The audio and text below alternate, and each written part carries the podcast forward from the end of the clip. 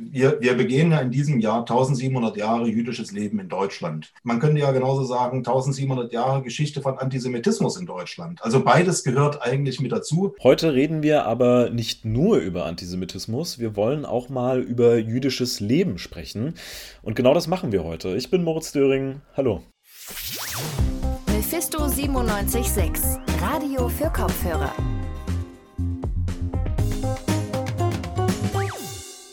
Ihr habt gehört, jüdisches Leben gibt es seit 1700 Jahren in Deutschland und wie Dr. Thomas Feist gerade gesagt hat, bedeutet es leider auch 1700 Jahre Antisemitismus. Zur Antisemitismus in Sachsen ist die Woche eine Studie rausgekommen, über die habe ich mit Herrn Feist gesprochen. Bevor es aber darum geht, wollen wir erstmal über jüdisches Leben sprechen. Wir finden nämlich, das wird viel zu wenig gemacht und deswegen hat meine Kollegin Vivian da mal ein bisschen recherchiert, wie jüdisches Leben in Leipzig so aussieht. Hallo Vivian. Hi Moritz. Vivian, wir haben hier in Leipzig eine der größten jüdischen Gemeinden in Deutschland, oder? Ja, genau. Also wir haben hier in Leipzig eine Gemeinde mit circa 1200 Mitglieder und Mitgliederinnen. Das ist Stand 2017. Äh, und somit ist es auch eigentlich so die größte Gemeinde in ganz Sachsen, also auch größer als äh, in der Landeshauptstadt Dresden und ist somit auch die sechstgrößte Gemeinde in ganz Deutschland. Zudem werden halt auch die Gottesdienste ähm, in der Bradier-Synagoge meist abgehalten. Jetzt wurde um 1830 erst die erste jüdische Gemeinde in Leipzig gegründet. Das ist jetzt schon fast 200 Jahre her. Nur wissen wir ja schon, dass das Judentum viel, viel länger Teil von Deutschland ist. Wie kommt es denn, dass sich die Gemeinde hier erst so spät gegründet hat? Also es war halt so, dass um ja, vor dem 19. Jahrhundert kamen die Juden meistens aus den osteuropäischen Ländern zu den Messezeiten hier nach Leipzig und betrieben halt hier Handel, also verkauften und kauften auch Waren. Ähm, dabei mussten sie jedoch auch höhere Steuern zahlen als jetzt zum Beispiel christliche Händler. Es kam erst Anfang des 19. Jahrhunderts, dass die Juden eingebürgert wurden. Und ähm, 1830 wurde somit auch die erste Gemeinde in Leipzig gegründet. Und gegen 1855 wurde auch dann die erste Synagoge anschließend äh, hier in der Stadt gebaut. Und das führte halt dazu, dass es mehr jüdisches Leben hier einfach in der Stadt gab. Und ähm, bis 1933 hatte dann die Gemeinde ca. 10.000 Mitglieder.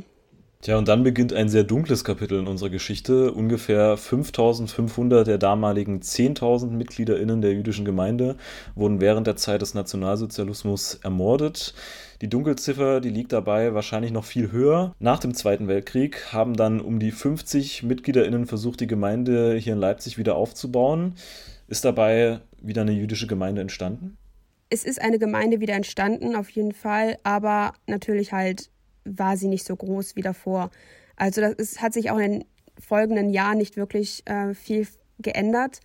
Äh, viele kamen zurück nach Leipzig, um halt, also nicht viele, aber halt einige kamen nach Leipzig zurück, um ihre Verwandten hier zu suchen oder auch ihr Eigentum ja wieder zu erlangen, aber mussten da halt auch feststellen, dass viele halt ja ermordet wurden in der Zeit und vielen war auch jetzt die spätere DDR, die halt später ähm, entstand, eher unattraktiv.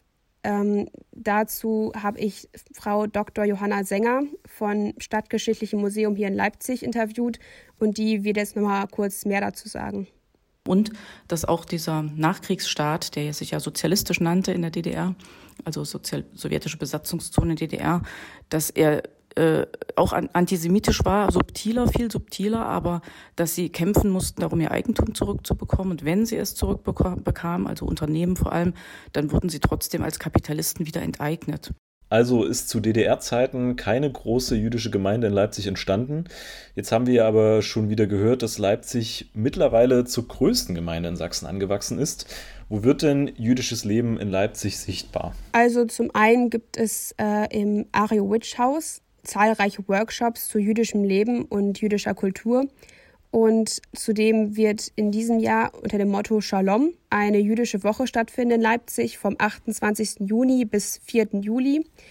Dort soll in der ganzen Stadt verschiedene Veranstaltungen zum Thema jüdischen Leben stattfinden. Zudem gibt es eine Dauerausstellung im Stadtgeschichtlichen Museum. Ähm, dies ist auch online abhörbar und zudem wird es eine Sonderausstellung geben vom Stadtgeschichtlichen Museum vom 1.6. bis 25.7. diesen Jahres. das hat halt das Thema jüdische Verleger in Leipzig und ist wirklich sehr interessant. Zudem wird bundesweit aufgrund der 1700 Jahre in diesem Jahr rund 1000 Veranstaltungen stattfinden zum Thema Judentum. Also ist ganz schön viel los in Leipzig. Aber es gibt eben auch Probleme. Vor allem wird ja immer mehr problematisch, wenn dann Jüdinnen und Juden Ziel von Verschwörungsideologien werden. Das nimmt nach einer Studie der EU-Kommission von 2020 leider auch immer noch zu. Wie ist es denn für Jüdinnen und Juden, ihre Religion offen auszuleben? Also es ist immer ein, eine Frage der objektiven Bedrohungslage, sondern halt auch der subjektiven Verunsicherung. Und deshalb ist es nicht wirklich zu pauschalisieren. Ich habe mich da mit Frau Dr. Nora Pester unterhalten. Sie ist im Vorstand des Vereins Netzwerk Jüdisches Leben hier in Leipzig und ist zudem auch Verlegerin des Hendrich und Hendrich Verlags. Und dies ist vor allem für jüdische Literatur zuständig und sie nimmt auch bei sich selber eine gestiegene Verunsicherung wahr. Ich habe unsere Bücher nicht mehr in der S-Bahn Korrektur gelesen, die Ausdrucke, die man da so aus der Druckerei bekommt, wo dann eben groß drauf steht, jüdische Miniaturen, jüdisches Leben da und dort.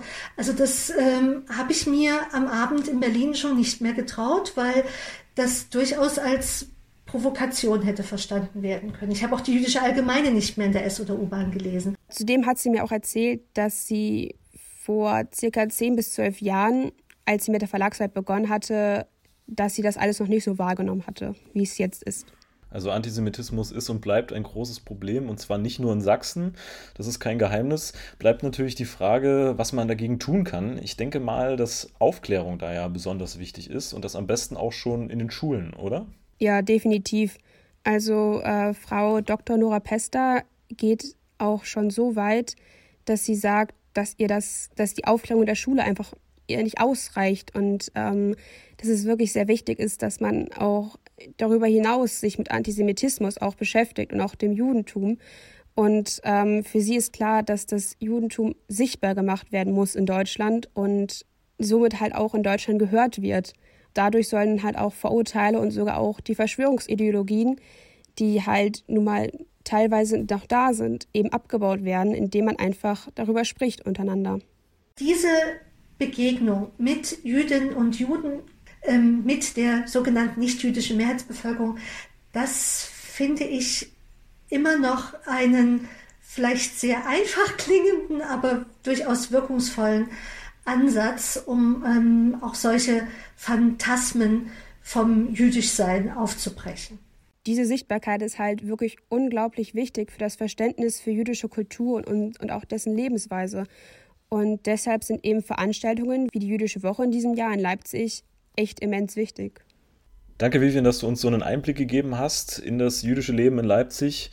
Ihr habt es gehört, wenn ihr mehr erfahren wollt, dann schaut vielleicht mal im Stadtgeschichtlichen Museum vorbei, wenn die Pandemie das wieder zulässt natürlich, und achtet auf die jüdische Woche. Jüdisches Leben in Sachsen, in Deutschland, ja fast überall, bedeutet leider aber auch immer Antisemitismus, Hass auf Jüdinnen und Juden. Darüber müssen wir auch sprechen. Diese Woche ist eine Studie erschienen, die heißt Problembeschreibung Antisemitismus in Sachsen und wurde vom bundesweit agierenden RIAS herausgegeben, dem Recherche- und Informationsstellen Antisemitismus. Über diese Studie habe ich gesprochen mit dem Beauftragten der Staatsregierung für das jüdische Leben in Sachsen, mit Dr. Thomas Feist. Und als erstes habe ich ihn gefragt, was diese Studie so besonders und auch so wichtig macht. Also diese Studie ist aus meiner Sicht vor allen Dingen in drei Punkten besonders interessant. Zum einen liefert sie über die polizeilichen Statistiken hinaus Fakten, an denen wir uns orientieren können, wenn es um Antisemitismusprävention und Antisemitismusbekämpfung geht. Das Zweite ist, äh, es nimmt die Perspektiven der Betroffenen ein. Dort ist ein großer Teil der Studie ja auch, wie in den jüdischen Gemeinden Antisemitismus erfahren wird und gibt uns dadurch eine Innensicht, die es uns ermöglicht, bei der geplanten Einrichtung einer Beratungs- und Meldestelle für antisemitische Vorfälle genau diese Perspektive mit einzubeziehen. Das ist unheimlich wichtig, finde ich, weil es sonst immer nur um Taten geht, um Täter geht. Und hier geht es einfach auch um die Sicht der Betroffenen, das finde ich wichtig. Ähm, das Dritte ist, durch die ähm, in der Studie sehr gut aufgeführten Definitionen modernen von modernen Antisemitismus gibt es auch Grundlagen bei der Informationsweitergabe, gerade wenn, es um Behörden geht, äh, um Verwaltungseinrichtungen. Denn man muss Antisemitismus erstmal erkennen, um ihn bekämpfen zu können. Und das ist bei modernen Antisemitismus eben nicht mehr ganz so einfach.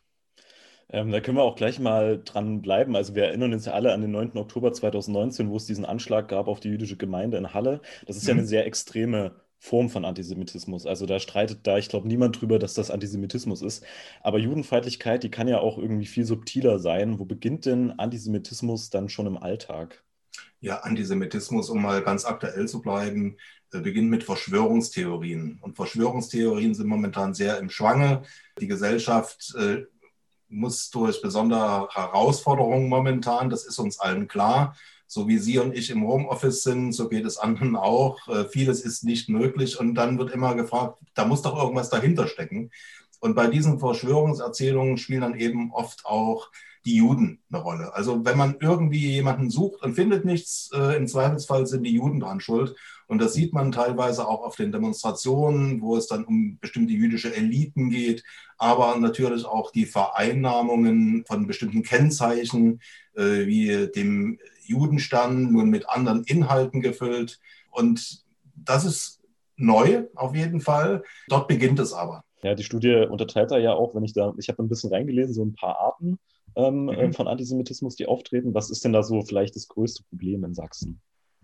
Ich würde jetzt nicht sagen, wir sollten uns auf ein Problem konzentrieren sondern sollten alles im Blick haben.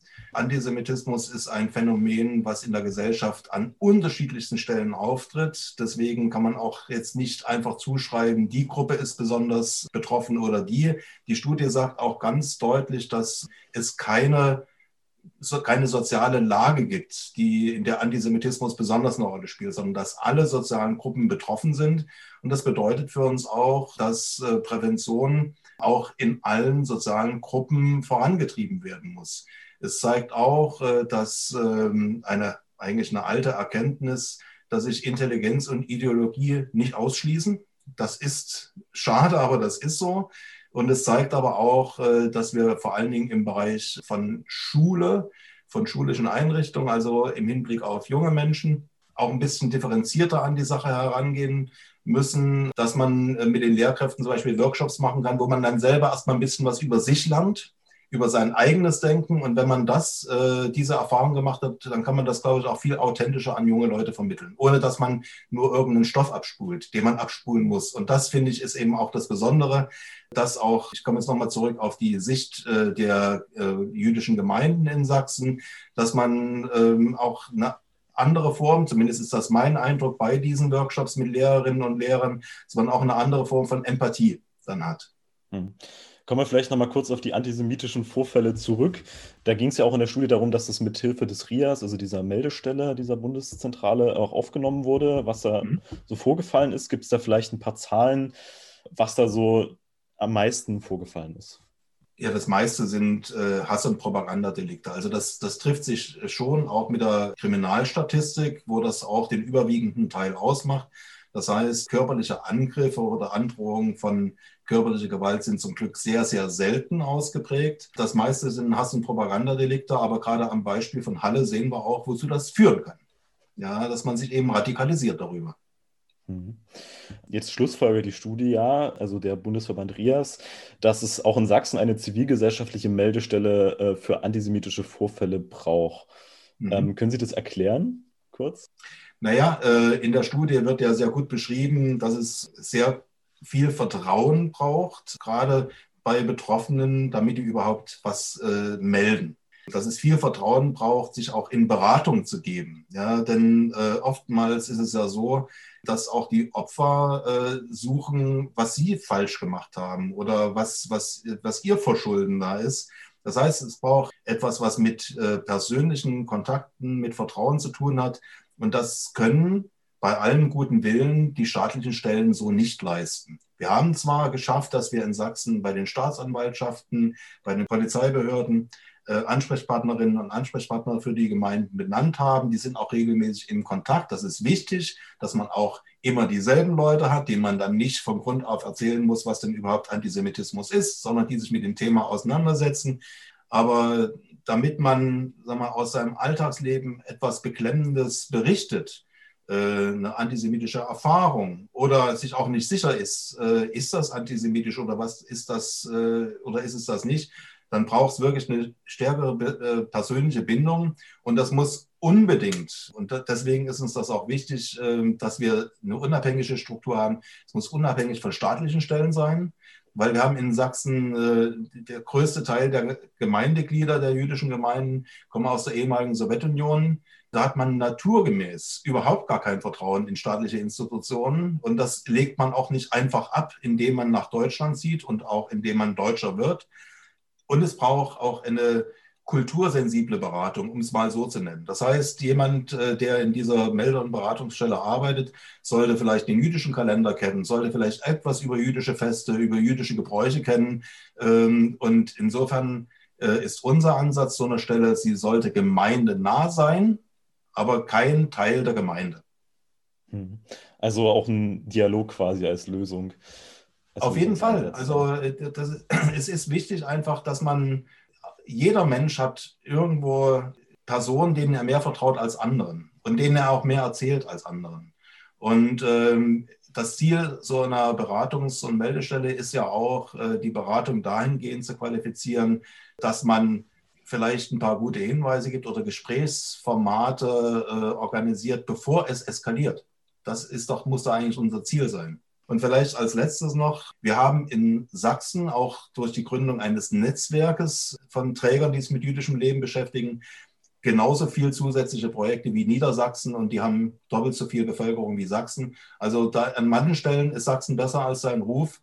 Und wenn es uns gelingen könnte, diese positiven Beispiele stärker auch in den Fokus der Öffentlichkeit zu bringen, ich glaube, dann wäre bei dem einen oder anderen auch äh, eher eine Überlegung, dass man sagt, ich engagiere mich oder ich mache irgendwo mit. Und das würde ich mir wünschen.